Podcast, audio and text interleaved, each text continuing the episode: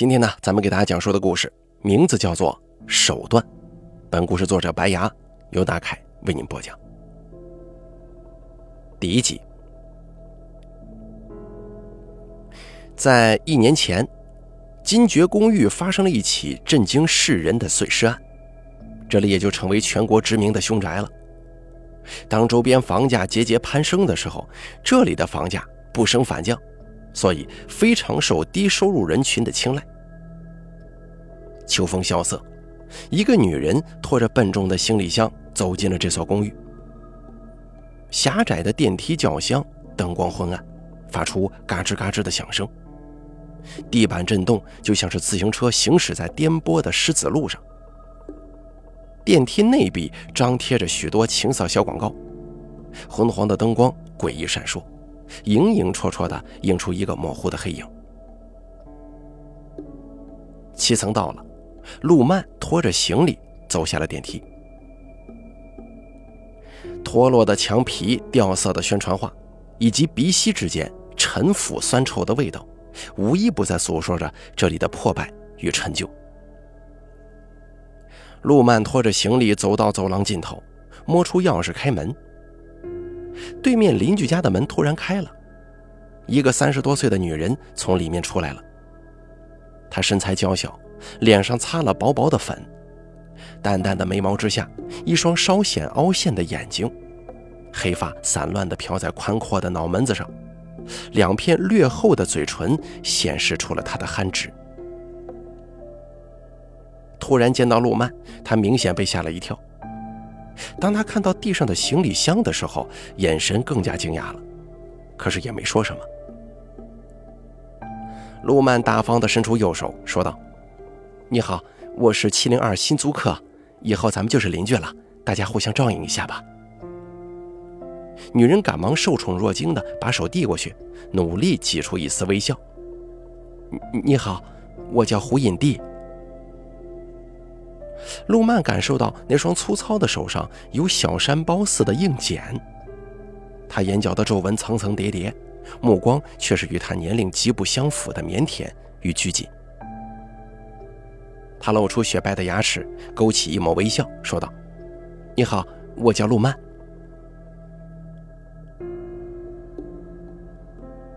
时间来到入夜时分，隔壁突然传来一声男人的怒吼。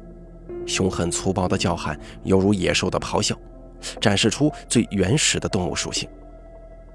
玻璃杯在地板上炸开了，刺耳的尖锐打破了静谧的夜，也撕掉了一切温情的伪装。一阵乒乒乓乓的混乱之后，女人撕心裂肺的哀嚎透过薄薄的墙壁传了过来，哭声悲伤而又绝望。这场单方面的暴力输出持续了半个多小时，很快又归于平静了，就像是什么都没发生过一样。早上乘坐电梯的时候，陆曼又碰到了胡隐帝，他身旁有一个背书包的小男孩，看样子是要送孩子上学呢。陆曼主动上前打招呼，胡隐帝眼神躲闪，似乎是怕他看出端倪，还时不时的欲盖弥彰的用手捂住脸。可即使这样，陆曼还是注意到了，他面部浮肿，手臂上有明显的伤痕。这样的情形几乎每隔几天就会上演，男人一边大打出手，一边恶言辱骂。胡隐帝的哭声久久回荡在寂静的夜里，就像紧紧勒在脖子上的绳索，让人喘不过气来。陆曼从抽屉当中找出耳塞戴上，然后在键盘上噼里啪啦敲下一行字。嫁错人的婚姻是折磨女人的钝刀，要么时时刻刻要她疼，要么有朝一日就会要了她的命。第二集，陆曼跟胡隐帝正式相识是在搬来的两个月之后。一天下午，陆曼正要回去，恰好看见胡隐帝用钥匙开门。他拿钥匙哆哆嗦嗦地对准锁眼儿，试了好几次都没能把门打开。陆曼敏锐地察觉出他有些不对劲。“你你没事吧？”胡隐帝转过头来，面色苍白如纸，额头上全部渗出的是汗珠。我没事儿。陆曼看他捂着胃部，直截了当地说：“走，我带你去医院吧。”胃部就像针扎一样疼，胡隐帝此时也不再逞强，只好点点头。陆曼在楼下叫了一辆出租车，去医院的路上，胡隐帝的手机响了，一个男人打电话过来，上来就是一顿劈头盖脸的指责：“你在哪儿啊？怎么还不去接洋洋？”胡隐帝有气无力地说：“我有点胃疼，去医院看看，今天不能接洋洋了。”他小心地陪着不是，似乎对自己的失职很是抱歉。你整天怎么这么多事儿啊？男人不耐烦地撂下一句话，很快把电话挂了。胡隐帝听着手机里的嘟嘟忙音，无力地闭上了眼睛。医院里人满为患，陆曼为他挂号拿药，忙了一个多小时。在此期间，胡隐帝的手机再也没有响过。医生说他得了急性肠胃炎，需要打点滴。药液从输液管当中一滴一滴地落下来。陆曼抬头看了看吊瓶，还有一个多小时呢，你闭上眼睛休息一下，我给你看着。胡隐帝手背挂着吊针，像是一块棉花，软塌塌的靠在椅子上。不用了，我我自己看着就行，麻烦你这么长时间了，我，嗨，别客气。我是闲人一个，反正也没什么事儿嘛。陆曼大大咧咧地说完，将一张薄毯轻轻地盖到他身上，还贴心地掖了掖被角。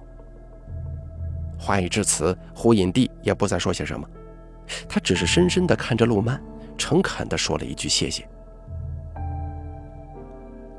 从那以后，两个人就成了好朋友，陆曼也知道了关于他的故事。胡隐帝出生在一个偏远的小城镇。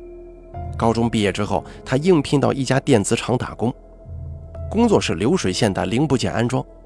这是一项没有什么技术含量的工作，就像是贴标签，只需要看准地方贴上去就行了。他每天工作十几个小时，工厂、宿舍、食堂三点一线，重复做着简单乏味的事情。同宿舍的小姐妹都在厂区找了男朋友。休息的时间，手牵手逛街，花前月下，甜言蜜语，为枯燥的生活寻求一点精神安慰。也有工友向他表达爱慕，但是都被他拒绝了。胡影帝认为自己未来不会是这儿，他向往外面的世界。再后来，胡影帝网恋了，男人的名字叫钟高义，他养着一辆大货车，专门跑长途。钟高义口才很好，一件芝麻绿豆大的事儿也能被他讲得诙谐有趣。他还经常展示拍摄的照片，大城市的灯红酒绿让胡隐帝大开眼界，心生向往。他还讲了与前妻的故事。前妻是他的初恋，两个人有过一段非常浪漫的爱情。可是再美好的东西也禁不住现实的搓磨。儿子两岁的时候，前妻出轨，他们很快离了婚。他是又当爹又当妈的照顾儿子，这段感情经历让他很是受伤，从此不敢轻言爱情了。胡影帝对这个深情的男人产生了一种异样的感觉，他开始期待每天晚上的聊天。两个人无话不说，常常聊到后半夜。两个人熟悉之后，钟高义鼓励他趁着年轻出去闯一闯，不要蜗居在小地方葬送青春。胡隐帝动了心，尽管父母强烈反对，但他还是义无反顾的去了。钟高义个头魁梧，为人爽朗热情，不但亲自到火车站接他，还给他找好了临时落脚点。胡隐帝很快在 B 市找了一份超市理货员的工作，工资虽然不高，但勉强满足他的日常开销。在同一座城市，两个人见面的频率更多了。本就彼此有好感的两个人，很快坠入爱河，步入婚姻殿堂。结婚之后，他们四口人挤在四十多平的小公寓里，夫妻俩跟儿子钟阳住一间，婆婆曹婉香单独住一间。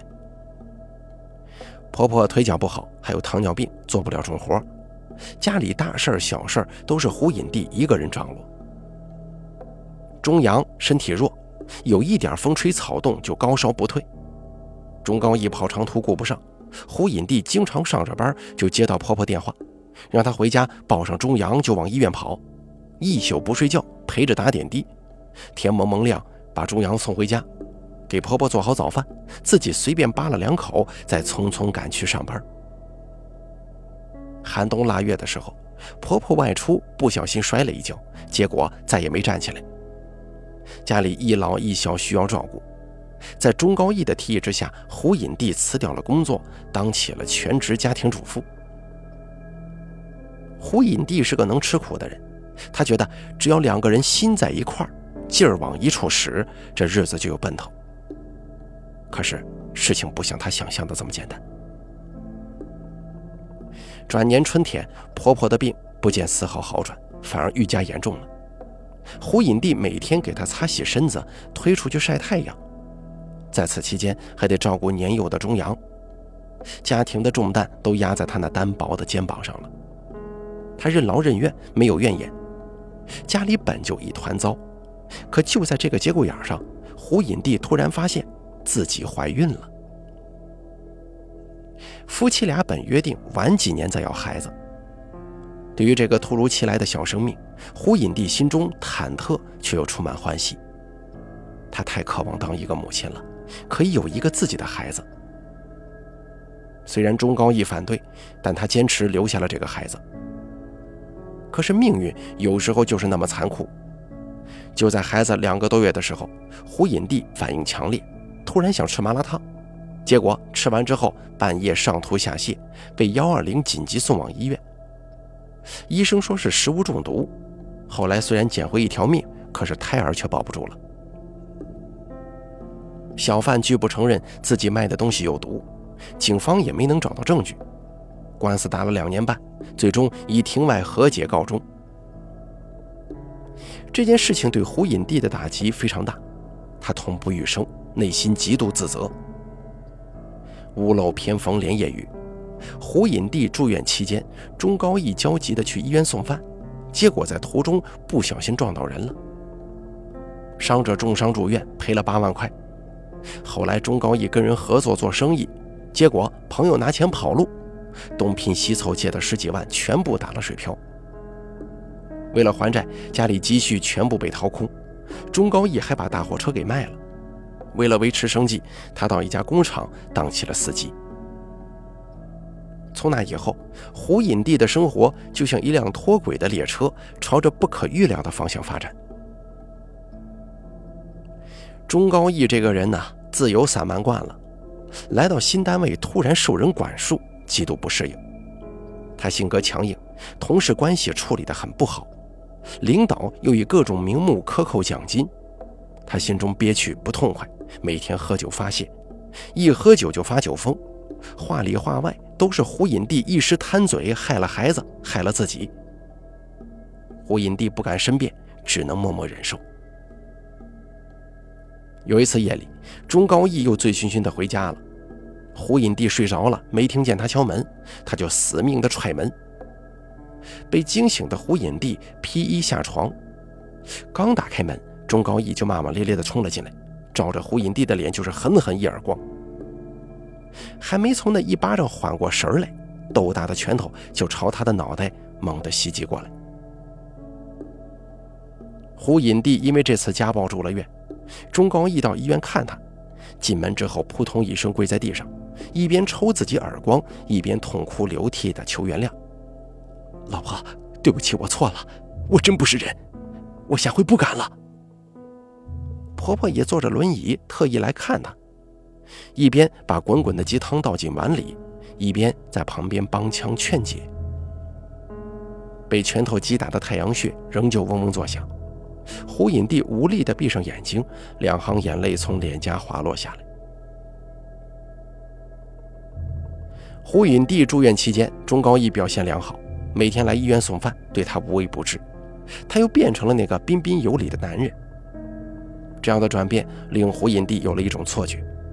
他可能只是一时冲动，情况并没那么糟。结果两个月之后，钟高义第二次动了手，整整打了他一个小时之后，又给他做了一个星期的早餐。从那开始，家暴就成了家常便饭，整整持续了五年。胡隐帝终于知道了钟高义与前妻离婚的真相，因为前妻不堪忍受他频繁的家暴，这才连孩子都不要就跑了。胡隐帝有的时候会想，钟高义似乎有两副面孔，一个深情款款，一个凶神恶煞，到底哪一个才是真正的他呢？他自己也认不清楚了。往日的温情历历在目，眼前的噩梦让他频频崩溃，肉体心灵的双重折磨使胡隐帝彻底钻进了牛角尖。一切的起因都是那个没有出世的孩子，如果他们可以再生一个孩子，一切都会好起来的。可惜啊，希望并没有到来。自从那次流产之后，不管胡隐帝怎么努力，她的肚子就是没动静。体检报告显示，她体内雌性激素过高，卵巢功能异常。具体原因，医生也查不出来，只是怀疑跟以前那一次流产有关系。看着体检报告，胡隐帝的心又一次坠入了万丈深渊。他痛哭流涕，悔不当初。如果不是自己贪嘴，这一切都不会发生。一定是上天对他的惩罚，以害死亲生骨肉的代价。他的余生将在忏悔当中度过。第三集，钟高义有外遇了。那天，陆曼下午回家，看到一个女人在敲隔壁七零一的门。这个女人徐娘半老，大约四十来岁，脸上擦着厚厚的粉，粗眼线，红嘴唇，通身一派市井的廉价媚气。敲门三下之后，钟高义从里面出来，一双大手搂在女人腰上，把她往屋里迎。钟高义看见陆曼在旁边，也没有遮掩，反倒高昂着下巴，用脚一勾，砰的一声，门又关上了。也是凑巧，一个多小时后，当陆曼提着垃圾袋出来的时候，隔壁的门再次打开了，一脸红晕的女人扭着腰从里面出来，钟高义把她送至电梯口。两个人又难舍难分地亲了好一会儿。陆曼目不斜视地从二人身旁走过，抬手一扔，咣当，手中的黑色垃圾袋垂直落入垃圾桶。钟高义的母亲曹婉香，每个礼拜五都得去医院透析。钟高义只在周五休息半天。胡隐帝心疼他身体吃不消，自告奋勇陪婆婆去医院。钟高义推辞几句之后，欣然接受。妻子在医院忙前忙后，他在家倒没闲着，竟然利用这个时间跟情人偷情。陆曼斟酌再三，还是决定把这件事儿告诉胡隐帝。尽管在说之前他早有心理预期，可胡隐帝的表现还是令他讶异。你说的那个女人我知道，她是高义单位的会计，跟高义是老乡。平常对她挺照顾的，人家有老公有孩子，家庭幸福美满，不可能做那样的事儿啊。胡隐帝神情坚定，言之凿凿，平时暗淡的眼神，此时犹如两枚寒光凛凛的银针，随时要把他见血封喉。陆曼没再说什么，只是识相的点了点头。从那以后，两个人的关系一下子疏远了。尽管见面还会客气的打招呼，可陆曼能够感受到那虔诚的礼貌当中蕴藏的拘谨和疏远。在一个闲暇的午后，陆曼正在电脑前码字，一声叫喊打破了宁静。隔壁传来人仰马翻的骚乱，女人的尖叫跟男人的怒吼混杂在一起，奏响了这风雨飘摇的婚姻协奏曲。通过只字片语，陆曼知道，胡隐帝把钟高义跟那个女人堵在家中，几番厮打之后，衣冠不整的女人落荒而逃，只剩一对怨偶在家里上演了全武行。屋里咣咣咣一阵摔打过后，薄脆的墙壁传来胡隐帝撕心裂肺的哭声。陆曼面无表情地取出耳机戴上，对着电脑屏幕噼里啪啦打下了一行字：“幸福的婚姻是相同的，不幸的婚姻各有各的不幸。是同床异梦，生不如死，让人崩溃，还是满地疮痍，无路可逃，更让人绝望呢？”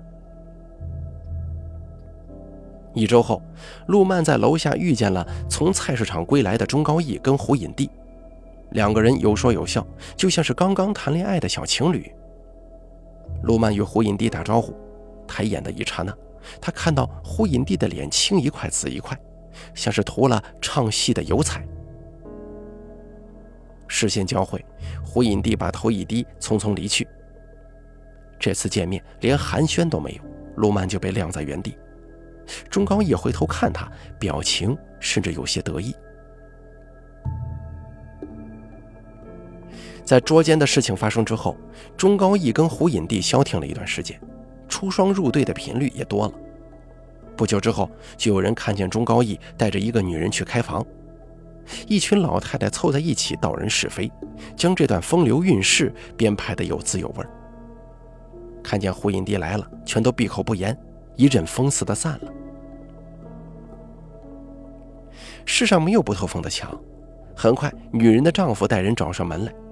钟高义被三五个壮汉从卧室里揪出来，他抱头蹲在地上，任凭怎么殴打、辱骂，一声也不敢吭。被戴绿帽子的男人气急败坏，一连扇了他几十个耳光，还逼他写下五万块的欠条，竟然还不解气，扬言要把他弄废了。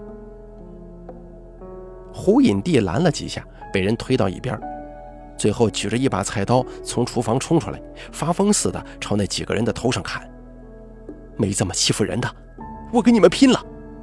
他眼睛通红，披头散发，一副要拼命的架势，像极了地狱里的恶鬼夜叉。刚才还气焰嚣张的几个人瞬间怂了，立马抱头鼠窜，逃之夭夭。这段奇闻很快就成了远近闻名的谈资笑话，任凭谁聊天都会说上几嘴。钟高义嫌丢人，平常躲在家里不出来。胡隐帝本也是谨小慎微的性格，一战成名之后，比以前更谦卑了。他昼伏夜出，见人就躲，这样一来，陆曼竟然有小半年都没遇上他。又是一年秋风萧瑟。陆曼倚靠在软绵绵的沙发上，手中捧着一杯热气腾腾的咖啡。可是这样的舒适享受并没持续太久，很快细碎的嘈杂声透过门缝传了进来。陆曼侧耳听了一会儿，走到门边，通过猫眼往外看。夜晚寒气逼人，胡隐帝蓬头赤脚，身上只穿一件单薄秋衣，不停地拍打着七零一的房门。却又怕惊动左邻右舍，只能低声哀求。刺骨寒风透过破碎的走廊玻璃，呼呼地往里灌。胡隐帝就像一片风中残叶，瑟瑟发抖。木门因为连续的拍打，发出沉闷粗糙的声响，那声响如泣如诉，在空荡荡的走廊久久回荡。他身无分文，走投无路。寄希望于门里之人可以大发慈悲，可是不管他怎么服软认错，七零一仍旧大门紧闭，没有任何要开门的迹象。真是可怜之人必有可恨之处啊！陆曼无奈地叹了口气，把门打开：“你先过来吧。”屋里温暖祥和，陆曼把自己的衣服给他换上，又给他倒了一杯热气滚滚的咖啡。胡隐帝摸着暖烘烘的杯子，无地自容。他百感交集，心中一阵酸楚，还没开口，眼泪就从眼眶当中滚落下来。胡隐帝跟钟高义又吵架了，这次的起因是胡隐帝的父亲生病住院，急需交住院押金，可是家里的钱都被用来给弟弟买房子了。胡隐帝的母亲给他打电话，希望他能汇点钱过去。家里的财政大权一直掌握在钟高义手中。胡隐帝跟钟高义商量，能不能先借他三万块钱应急，他一定想办法还上。结果话还没说完，钟高义一下子就变脸了：“你又不挣钱，整天在家吃闲饭，怎么还有脸问我要钱呢？”胡隐帝觉得很委屈，她每天从早忙到晚，伺候婆婆、照顾孩子、操持家务，一刻也不得闲，没有功劳也有苦劳啊。为什么在她口中，自己就成了一个吃闲饭的人呢？两个人你一言我一语的争执起来，结果钟高义一怒之下把他赶出门外，这才有了刚才走廊的那一幕。胡隐帝啜泣着说：“家里的情况我也知道，三万块的确有些困难。可是我自从结婚之后，从不乱花家里的一分钱，不舍得吃也不舍得穿。我全心全意为这个家，最后还落他这么多埋怨，实在是太伤人了。”陆曼冰冷地说：“一个愿意带孩子、伺候老人，还负责洗衣做饭的保姆。”就算在四线城市的家政市场，八千块钱已经是最低行情了。而你在那个家里，不仅是一个没有半点收入的免费保姆，还得每天无休止的承受讽刺、挖苦，这本身就是一种不对等的压迫和欺凌嘛。胡隐帝将手中的杯子放下，说道：“其实，他就是脾气不太好，平常对我还不错的。”陆曼看着他没说话。一脸朽木难雕的神色。胡隐帝觉察到了他的变化，沉默了半晌，说起了自己的身世。胡隐帝姐弟一共四人，他排行老大，下面还有两个妹妹，一个弟弟。胡隐帝的父母一直想要个儿子，可是当年计划生育抓得严，他的两个妹妹生下之后没落户口，便送给了乡下亲戚家。后来，在他上初中的时候，家里终于添了一个儿子。家中生活条件不好，日子捉襟见肘。初二的时候，他本来要辍学打工，是当时的班主任看他学习刻苦，成绩优异，不忍心他这么小就辍学，就一直资助到他读高中。后来高考失利，这才去了电子厂工作的。胡隐帝从小没享受过家庭温暖。当时家里有什么好吃的都紧着弟弟，父母不待见他，甚至连话都不多说一句。如果他闹脾气，就会说：“你再闹，就把你送到乡下去配懒汉。”他害怕极了，从此就乖乖听话，逆来顺受。自从胡影帝嫁到大城市，家里人都觉得他有本事呀，电话隔三差五的也打来了，脸上也有了笑脸了。如果自己离了婚，恐怕他们会失望的。陆小姐，你有文化，我跟你不一样。我没钱没本事，结婚这么多年，连孩子都生不出来。我一离婚，什么都完了。现在最起码还有个家，有一个遮风挡雨的地方。过日子嘛，难免磕磕碰碰，该忍的时候就忍忍，怎么都是个命啊。话说到这个份上，陆曼也不好再说什么。他转身走进卧室，拿出三叠钱放在桌子上。